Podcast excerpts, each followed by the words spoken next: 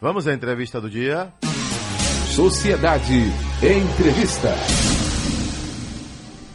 Agora vamos entrevistar um médico urologista. Ele é doutor Ubirajara Barroso. Vai falar da técnica cirúrgica inovadora que utiliza tecido da mucosa da boca para tratamento na uretra. Alô, doutor Ubirajara Barroso. Bom dia, doutor. Bom dia, um grande dia para você e todos os seus ouvintes. Pronto. Como estão todos aí? Isso. Lá de cá, Delcio Carvalho falando com o senhor. É, o doutor, essa técnica cirúrgica inovadora, ela tem tudo a ver com o jato fraco, jato interrompido, ou que exige um esforço abdominal grande, com alguns sintomas. O que, que vem a ser é, essa dificuldade aí na hora do. Aqui é especialmente para o homem, é isso, doutor? Exatamente. Para o homem, para né? O homem. Então vamos lá. Isso, Adelson. Veja só. Hum. Muitas vezes o homem tem a, começa a apresentar uma dificuldade para urinar. Aí o jato é fraco, tem, demora muitas vezes para sair, é o que se chama de hesitação. Muitas vezes isso é um problema da próstata. Tá? À medida que o homem vai envelhecendo, a próstata vai crescendo e é passível de causar alguma obstrução ao fluxo urinário. Entretanto, eventualmente, não de forma infrequente, a uretra, que é um tubo onde a urina passa, né, a bexiga contrai e a uretra, esse tubo é, onde o fluxo de urina ele se vai, é, esse tubo ele apresenta algum grau de estreitamento, seja por trauma, seja por inflamações decorrentes de infecções sexualmente transmissíveis, seja pela própria cirurgia da próstata, que às vezes dá uma cicatrização exagerada e aperta né, e contrai um pouco a uretra. O fato é que esse impedimento ao jato, isso piora muito a qualidade de vida, expõe o rim, uh, os rins ao risco de lesão e muitos deixam até de urinar, entrando em retenção urinária aguda. Então, essa técnica, ela se presta exatamente para tratar, tratar esses problemas de estreitamento desse tubo que se chama uretra. O doutor, agora é, é uma intervenção cirúrgica como o médico, geralmente a medicina pontua, né? Às vezes é mais invasiva, menos invasiva, é aquela cirurgia que vai embora no mesmo dia, para casa, né? A princípio, como é que é essa cirurgia? Se é cirurgia também. Não, né? É uma cirurgia do ponto de vista técnico, é uma cirurgia complexa, mas a recuperação é extremamente rápida. Hum. Porque a região que nós abordamos, é, ela fica ali entre o escroto e o ânus, numa região que a gente chama períneo. E, e a, a, dor e a recuperação pós-operatória é muito rápida, tendo o paciente alta em torno de dois dias. E a gente é, é, sabe que um tecido muito propício a substituir a uretra é o tecido da boca. É algo meio impensável assim para o público leigo, né? De tirar uma parte de dentro, ou da bochecha, ou do lábio inferior, e nós então reconstruímos a uretra, fazemos uma nova uretra utilizando esse tecido, e mesmo a recuperação da mucosa da boca, ela é muito rápida em um ou dois dias o paciente já está se alimentando de forma habitual, né, de forma normal. Doutor, é cirurgia que o homem precisa colocar sonda, aquela sonda para facilitar também a urina?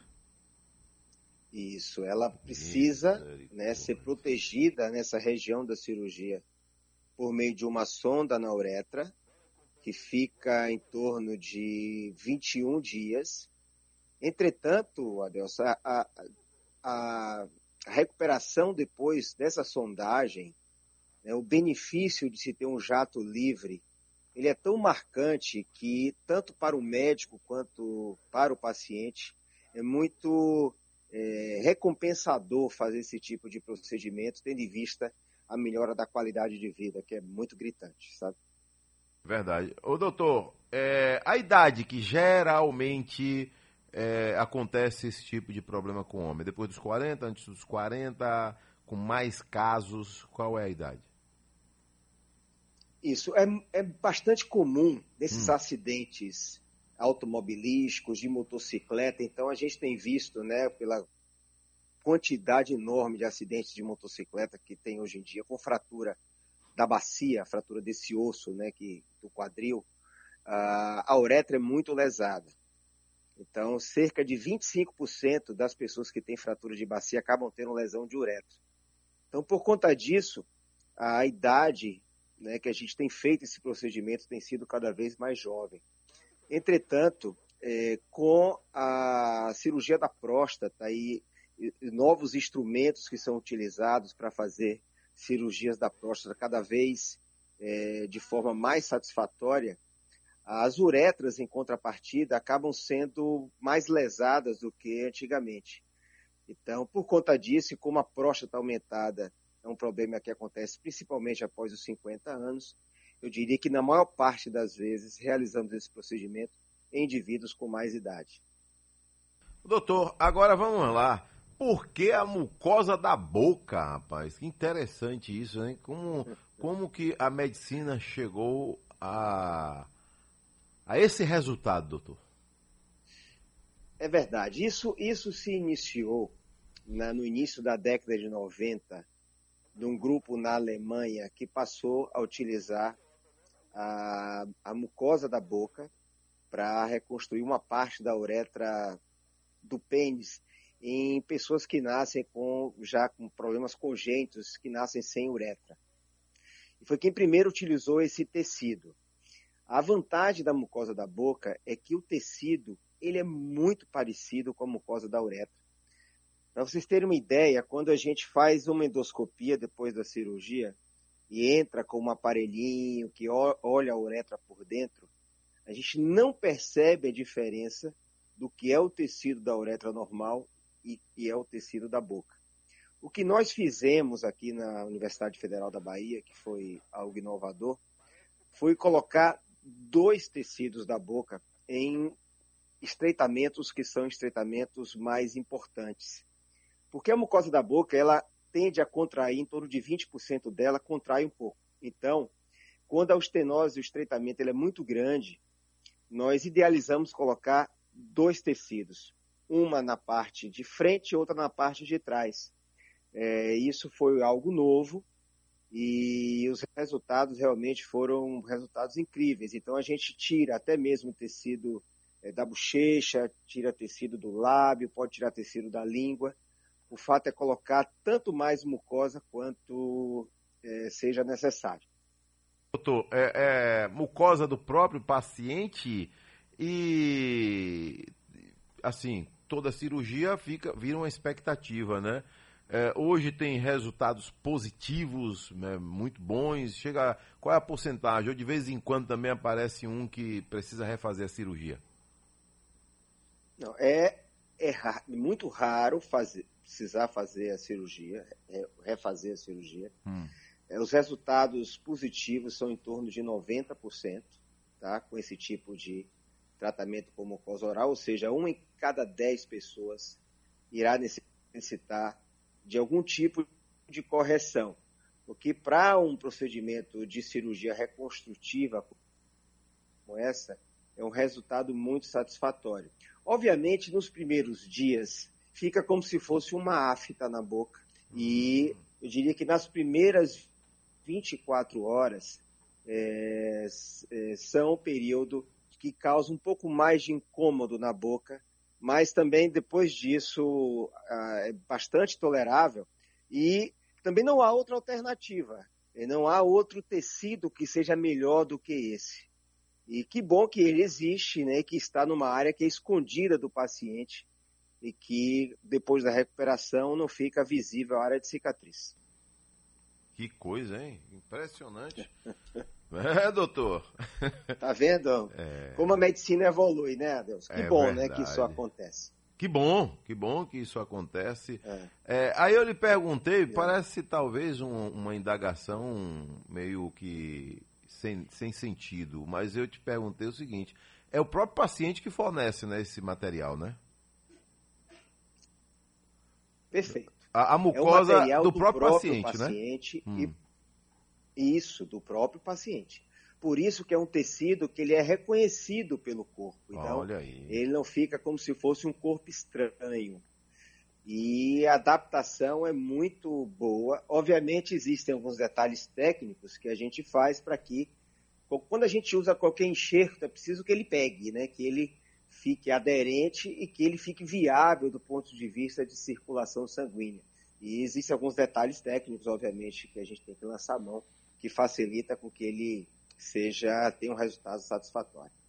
Mas nós fazemos aqui na Universidade Federal da Bahia, nós temos um ambulatório de urologia é, reconstrutora em que a gente não só faz uretra, mas é, pessoas que têm amputação do órgão e, e, precisa refazer o órgão genital ou o que nasceu sem, nós é, lidamos com esse tipo de, de área da urologia e muitas vezes as pessoas pensam que o urologista só trata de próstata e disfunção erétil.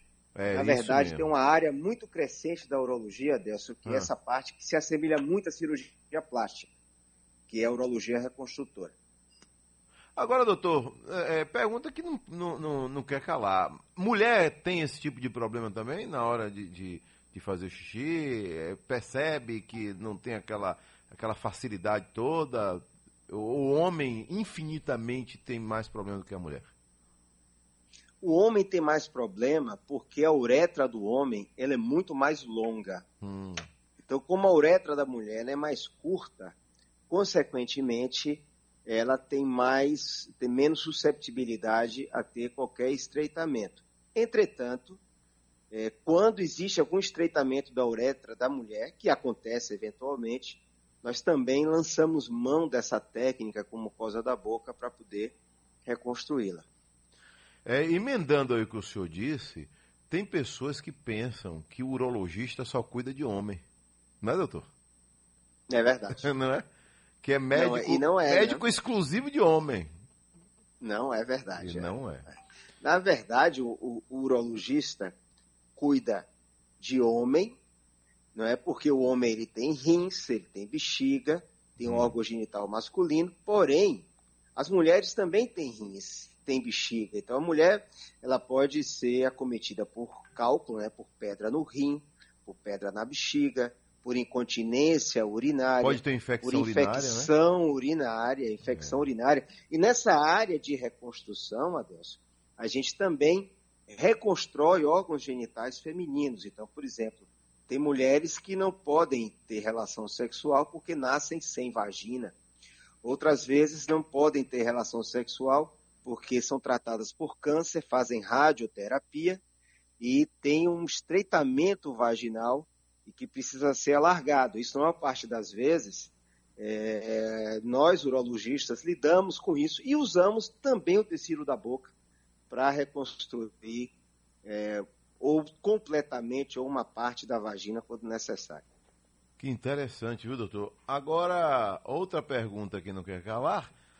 Todo esse serviço de graça, né, para a população, já que é na Universidade Federal, né? Isso, serviço completamente gratuito. Hum. É, obviamente, Adelson, como é, há uma fila para a cirurgia, é, isso preciso ser dito assim que por mais que a gente tente fazer as coisas, o nosso sistema de saúde ainda é, carece de vagas para atender toda a população, ainda mais numa época de pandemia, né, que a gente é, já tem as volta muito né? ao hospital. Já ainda tem as tem restrições, restrições da, da pandemia, né? É verdade. Mas sim, é um serviço gratuito. Nosso ambulatório funciona é, toda semana é preciso ser regulado né, para que seja encaminhado, mas nós estamos com as portas abertas para atender a população. Ô doutor, aqui tem uma pergunta interessante é, com relação a não chega para é, os médicos como cirurgia é, estética? Não, né, doutor? Aí não tem nada a ver com cirurgia estética. No caso das mulheres, como o senhor falou agora há pouco? Não, né? Não, não. Cirurgia estética estética é possível que seja feita também, cirurgias estéticas é, genitais, tanto na mulher quanto no homem. Né? É, é, lícito que se faça isso, porque, assim como as mulheres podem procurar cirurgiões plásticos, Os homens também, que têm algum desconforto do ponto de vista de autoimagem com o órgão genital, podem procurar o ginecologista ou urologista para que é, seja, é, sejam ah, é, tratados ou operados. Mas nesse ambulatório nosso especificamente, nós não fazemos a parte de estética genital. Pergunta Apesar aqui. de ser da nossa expertise, né? Como reconstrutores, nós, a gente mexe com isso também. Tá.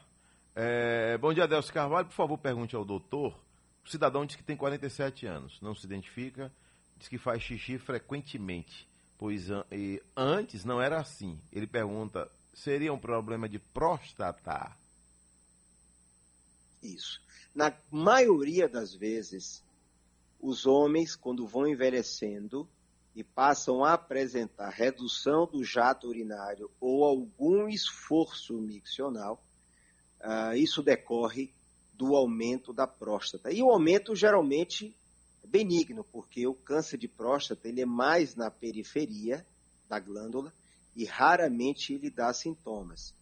Porém, você tem que diferenciar de outras causas. Vou dar um exemplo para você: pessoas diabéticas podem ter alteração da função da bexiga, apresentar o mesmo sintoma, porém, a questão não é da próstata, a questão é de uma lesão da bexiga pela diabetes.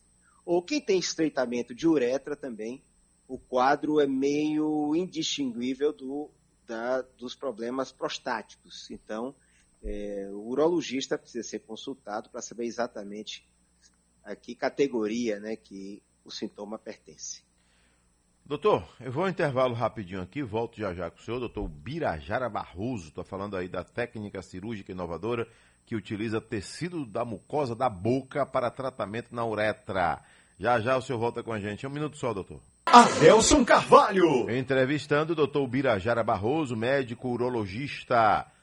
É, tem perguntas aqui, doutor. Alô, seu Isaac, um abraço para ele, tá ligado na gente, lá na Capelinha de São Caetano. Ele pergunta é, como, como isso, doutor? Pessoa nascer sem órgão genital masculino ou feminino, faz como então para é, que a pessoa tenha uma vida normal?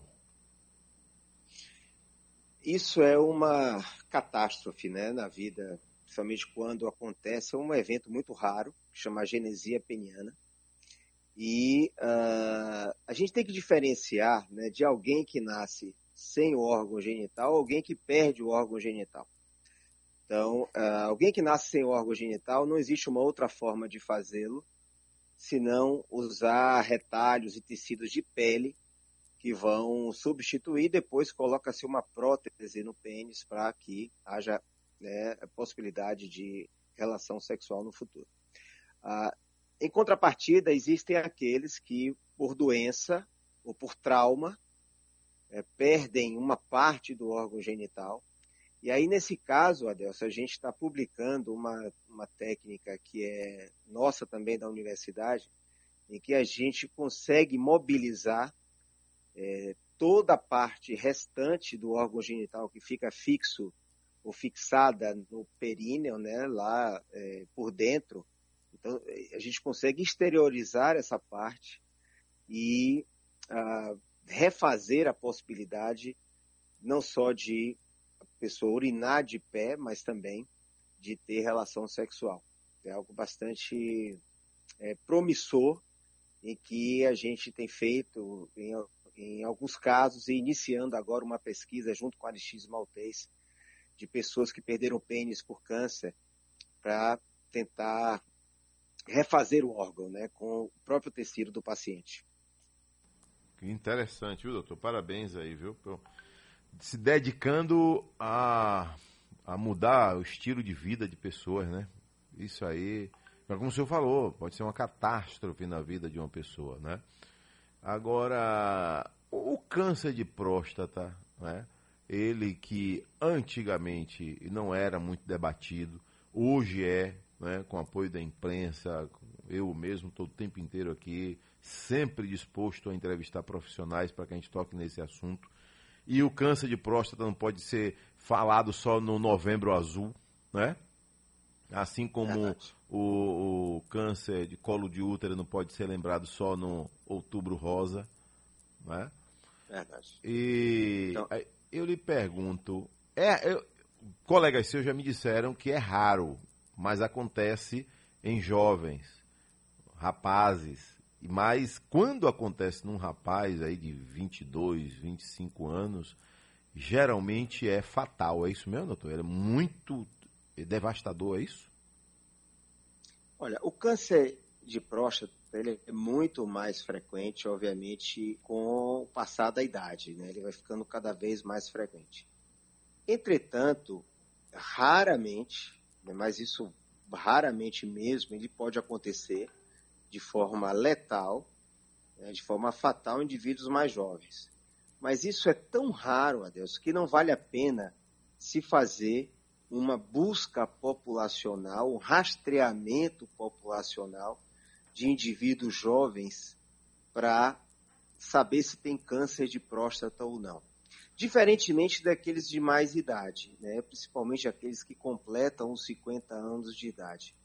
O Novembro Azul é uma campanha válida porque simboliza é, esse problema né? e, e marca o, uma consciência necessária do homem para cuidar do câncer de próstata, mas não tenha dúvida que é, isso tem que perdurar, essa conscientização, e aí você tem um papel fundamental nisso, né, de levar essa, esse conhecimento à população de que é um tumor que é facilmente diagnosticado, porque não só pelo toque retal, mas por substância que é, existe no sangue, que é o PSA, que é específico da próstata, e que quando está aumentado, né, o, o, toque, quando é um toque positivo, há sinais de que há algum problema, a biópsia ela pode ser conduzida e o paciente tratado num período bastante favorável que não vai comprometer a sobrevida. Então essa conscientização é extremamente necessária. Ô doutor, voltando à questão da uretra, né, para usar a mucosa da boca, nesse caso, é, pode ser feita uma cirurgia a cada dia? No caso, hoje tira a mucosa e amanhã faz a cirurgia da uretra? Ou tem que ser as duas simultâneas, inclusive com profissionais, é, tanto o cirurgião, eu sou que tem que ter um cirurgião de cabeça, né? E o senhor, no caso, é isso? Como é que é esse procedimento? Na verdade, a gente faz tudo. A gente tanto tira a parte da boca, da mucosa da boca, né, o urologista, a nossa equipe, como também faz a cirurgia de uretra num tempo só, porque também se só. a gente tirasse num tempo só, é porque para evitar duas anestesias e também é, seria difícil acondicionar né, a mucosa da boca se fosse fazer em um outro momento poderia comprometer até a qualidade. Então é importante que seja feito no mesmo momento. E assim, mesmo você que abordou esse tema do câncer de próstata, e muitos com câncer de próstata vão para a radioterapia, e uma das complicações da cirurgia do câncer de próstata e da radioterapia é o estreitamento da uretra, que a gente acaba tratando com esse tecido da boca que eu falei com você. Por falar em estreitamento da uretra, se a, o homem ou a mulher tem vontade de ir ao sanitário e fica se prendendo, né, como a gente fala no normal, isso causa um problema sério, doutor? A urina retida, a urina que não sai, que já deveria ter saído, vai daqui a duas, três horas depois. Qual o mal que essa pessoa pode estar contraindo? Então, a, a retenção da urina ou a postergação da micção, ela pode ser algo comportamental ou pode ser algo orgânico. O que é, que é comportamental? Vou dar um exemplo para você. É, as meninas vão ao shopping com as mães, têm vontade de urinar, a mãe acaba tendo algum receio de levar a criança ao banheiro para fazer xixi, porque acha que é sujo, e deixa para fazer em casa. Então, a, por isso que muitas mulheres urinam, passam um turno sem urinar, urinam três vezes durante o dia, porque por essa questão do comportamento, numa questão social, acabam fazendo com que a bexiga aumente muito de volume e acabam retendo uma quantidade grande de urina durante muito tempo. Outras vezes a pessoa retém urina porque não pode urinar, seja por problema da próstata, seja por problema de estreitamento da uretra, seja por um problema de alteração dos nervos da bexiga, alteração neurológica, como pessoas, por exemplo, que têm traumatismo raquimedular, acidente com lesão de, da espinha, né, lesão da medula, podem reter urina. E qual é a consequência disso? Primeiro, infecção urinária, porque a urina, nesse caso retida, ela serve é, como meio de cultura para bactérias. E bactéria na bexiga, ela quando dá sintoma, ela não só é desconfortável para o paciente, mas pode ser é, lesiva aos rins. E além disso, o rim ele drena para a bexiga, não é por gravidade. O rim está lá em cima, a bexiga está lá embaixo. Drena por diferença de pressão. Então, se a bexiga está sempre cheia e com a pressão às vezes elevada, o rim ele não consegue drenar, acaba dilatando e comprometendo a sua função. Então, a, o urologista fica muito feliz, Deus, quando vê o paciente urinando, urinando bem, é, não, não prendendo muito urina, porque essa é a forma ideal para evitar complicações no futuro. Uma pessoa que só tem um rim, vive normal mesmo, doutor? Ou vive? Vive normal ou vive? É, o senhor entendeu o que eu quero dizer, né? Vive é, graças a Deus está tá ali, está funcionando. A pessoa consegue ter as suas atividades normais com apenas um rim? Totalmente normal. Passa a urinar como antes, de forma completamente normal, é, sem, sem ocasionar problemas de ereção, que não tem nada a ver uma coisa com a outra, nem com a boca também há qualquer problema. Vida normal, completamente normal. Mas bebe a mesma quantidade que deveria beber se tivesse com os dois rins? Mesma quantidade de água, de líquido? Ah, você, ah, você fala de um rim só, eu não ouvi sim, sua pergunta. De um rim só, uma pessoa ah, que tem uma um rim. pessoa que tem um rim só, sim. Uma pessoa que tem um rim só, ela tem que ter, vive normalmente como quem tem dois rins. Só que tem que ter algumas preocupações habituais hum. para que não haja nenhum tipo de comprometimento ao órgão remanescente. Então, por exemplo, é, tem que evitar comer uma quantidade de proteína excessiva. Onde é que tem proteína excessiva? Na, nas carnes em geral, principalmente carnes Carne vermelhas. vermelha, né? Isso. Isso não quer dizer que não possa comer um churrasco aqui ou ali, mas é, evitar que a dieta ela seja baseada não é, no dia a dia na ingestão de carnes. Isso é algo muito importante, porque tem muita proteína e essa proteína pode entupir os canais do, dos rins. A outra é sal. Sal não faz bem para ninguém, Adelson. Assim, todo mundo deveria comer com pouco sal, teria menos pressão alta. E o sal, ele também sobrecarrega os rins. Então, é uma outra medida que a gente toma é comer com pouco sal. Quanto à hidratação, tudo em exagero, ela não faz bem ao organismo. Então, as pessoas acham assim, ah, eu tenho um problema de rim, e vou tomar muita água para a urina sair transparente. A urina não deve sair também muito diluída, e isso ah. também não é bom. Então, é, beber líquido é, é importante, não ficar com sede muito tempo é importante, mas é, o líquido em excesso, ele também pode causar problemas. Dona Jane, tá ligada na gente agora? lá em Serrinha. E ela pergunta aqui o seguinte, Adelso Carvalho, primeiro ela, ela elogia aqui a entrevista e gostaria de saber do doutor que ela percebe né, que quando demora de ir ao sanitário, que a urina sai com cheiro mais forte. Palavras dela aqui, mais um cheiro mais pesado. Por que isso, doutor? Então, dona Jane, é, a, a urina, ela. Imagine assim, se a gente, se a gente colocar um, uma urina num copo e deixar no canto da sala, em pouquíssimo espaço de tempo, esse cheiro vai ser insuportável é, no ambiente. Por quê? Porque a urina tem essa característica.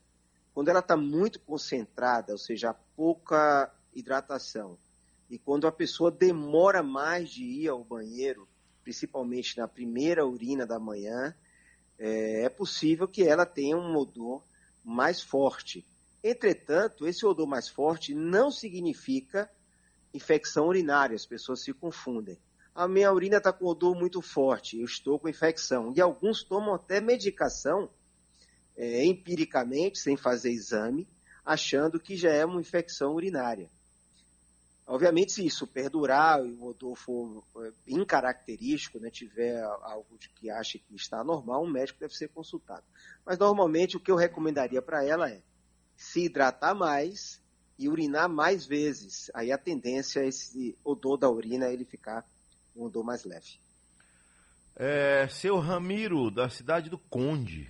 Alô, meu povo do Conde, não é São Francisco do Conde, Conde, lá no litoral. Adelso Carvalho disse que fez o exame de PSA, deu normal. Fez o exame de toque, deu normal. Mas continua o mesmo problema. Quando fez o ultrassom da próstata, foi quando descobriu que a próstata estava alterada. Então, é, é, é interessante agora que tenha esse terceiro exame, doutor? Adelson, a próstata, ela envolve a uretra como se fosse um anel. Imagine um anel. Quando ela cresce, ela pode crescer de forma concêntrica, ou seja, para dentro do anel, ou crescer de forma excêntrica, ou seja, para fora. Hum. Então, uma próstata aumentada não necessariamente significa que ela cresceu para dentro da uretra e obstruindo a uretra. Por isso que a ultrassonografia da próstata, ela sozinha, ela não, ela carece um pouco de valor, porque digamos que uma próstata normal seja de 20 gramas. Se uma pessoa tem 40 gramas de próstata, PSA normal e sem sintoma, é, está bem, não tem problema nenhum, porque a próstata ela aumenta com a idade. O que, obviamente, a gente tem que se preocupar é se o PSA aumenta, se o toque retal passa a mostrar algum nódulo, ou se a pessoa passa a ter algum sintoma. Então, eu diria a ele para continuar né, o seu acompanhamento anual com o urologista e não se impressionar tanto com o tamanho da próstata na ultrassonografia, desde que o toque seja um toque de uma próstata benigna e o PSA seja um PSA normal.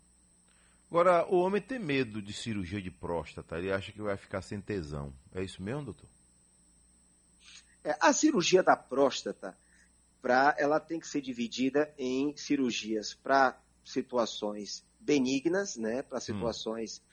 De aumento da próstata, que é o mais corriqueiro, ou cirurgia de câncer de próstata. São duas coisas diferentes. A cirurgia de aumento da próstata, aquela que se faz geralmente pelo canal da uretra, ela não traz nenhum problema de ereção não traz. Muitas vezes, se alguém tem algo depois da cirurgia, é muito mais algo psicológico, que muita gente, Adelso, acha que a próstata é o órgão da ereção. Então, tirou a próstata, Pronto, perdi a minha ereção. Quando não é verdade. Não é verdade. A ereção não tem nada a ver com a próstata. A próstata é um, um órgão que ele serve para dar qualidade ao espermatozoide. Então, não tem nada a ver com a ereção.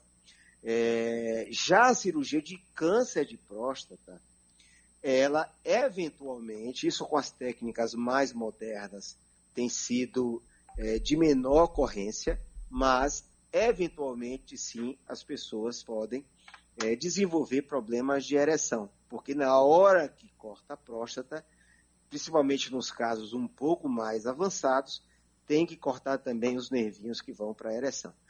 Porém, lembro que mais importante do que isso é se livrar do problema. E no problema aí, que é algo prevenção. letal. E é a prevenção, fatal, né? que é o câncer de próstata. E a prevenção. prevenção. Se fizer a prevenção, no final das contas, e houver necessidade de cirurgia, vai descobrir precocemente e vai ter a possibilidade de fazer a cirurgia menos agressiva possível. Doutor, ficaria aqui até 10 horas da manhã lhe entrevistando, né? Seria uma satisfação, ah, né? Bom, seria ótimo. Mas a gente vai é, reagendar uma nova entrevista, viu? Pra gente voltar a falar aí dessa cirurgia, porque é, é fatal. Para mim, eu começo a entrevistar o profissional e eu vou explorar o que ele tem ainda para nos informar. Então, eu acabei não centralizando a entrevista só na questão da uretra, né? Que o senhor falou aí. Aí surgem novas perguntas, né? Não, não, tem jeito, né?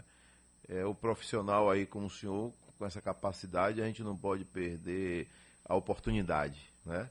de fazer novas perguntas. Ainda voltando sobre a uretra, essa cirurgia, ela está disponível também para quem pode pagar, que tem perguntas aqui de plano de saúde, e se ela já é feita através de robô também. Esse é um tipo da cirurgia que é, não, não pode ser feita por robô, hum. né, porque é uma cirurgia que ela é externa, então não é por dentro do organismo, e ela é feita assim na rede pública e na rede privada. Rede pública e privada. Cidadão aqui, ó, doutor, tá perguntando que vai várias vezes ao dia, é problema da próstata. Tem gente que associa aí a, a, algumas vezes ao dia ao sanitário a, a questão do açúcar alto diabético, né? De, mas tem, tem relação? Pode ter sim. Isso, obviamente, essas pessoas elas vão ter uma ingestão diária de líquido muito aumentada. Então, no caso do diabetes, vai haver esse aumento da ingestão hídrica e, consequentemente, um aumento de idas ao banheiro. Porém, no homem, quando acontece esse, esse aumento da frequência, principalmente à noite, Adelson, tem muita gente que não consegue dormir porque acorda cinco, seis vezes à noite para urinar. Na maior parte das vezes, isso se deve ao aumento da próstata. Hum. Outras vezes também existe um problema que chama bexiga hiperativa.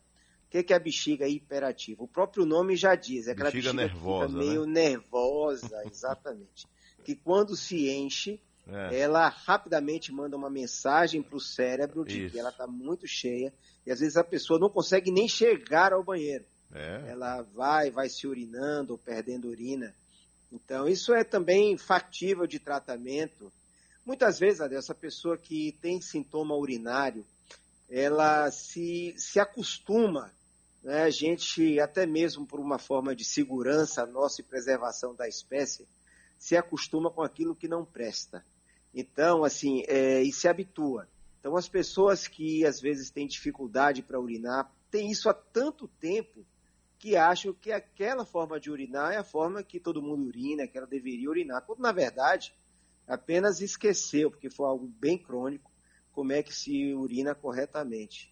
Então, o, que eu, o que eu é, aconselho aos seus ouvintes é, se acharem que tem alguma alteração, vão ao urologista, porque a grande maioria dos problemas, é, a grande maioria é factível de ser tratado com relativa tranquilidade. Ok.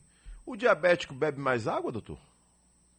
Bebe mais água, é? porque o nível de açúcar no sangue ele sobe. Cobra dele, e né? E a pessoa, isso, é, a pessoa acaba tendo mais sede para compensar, né? Esse, ah. esse, como se fosse um momento de, não é bem uma viscosidade, mas para ficar de melhor, melhor entendimento, né? Para diluir mais o sangue, é, as pessoas sentem mais sede.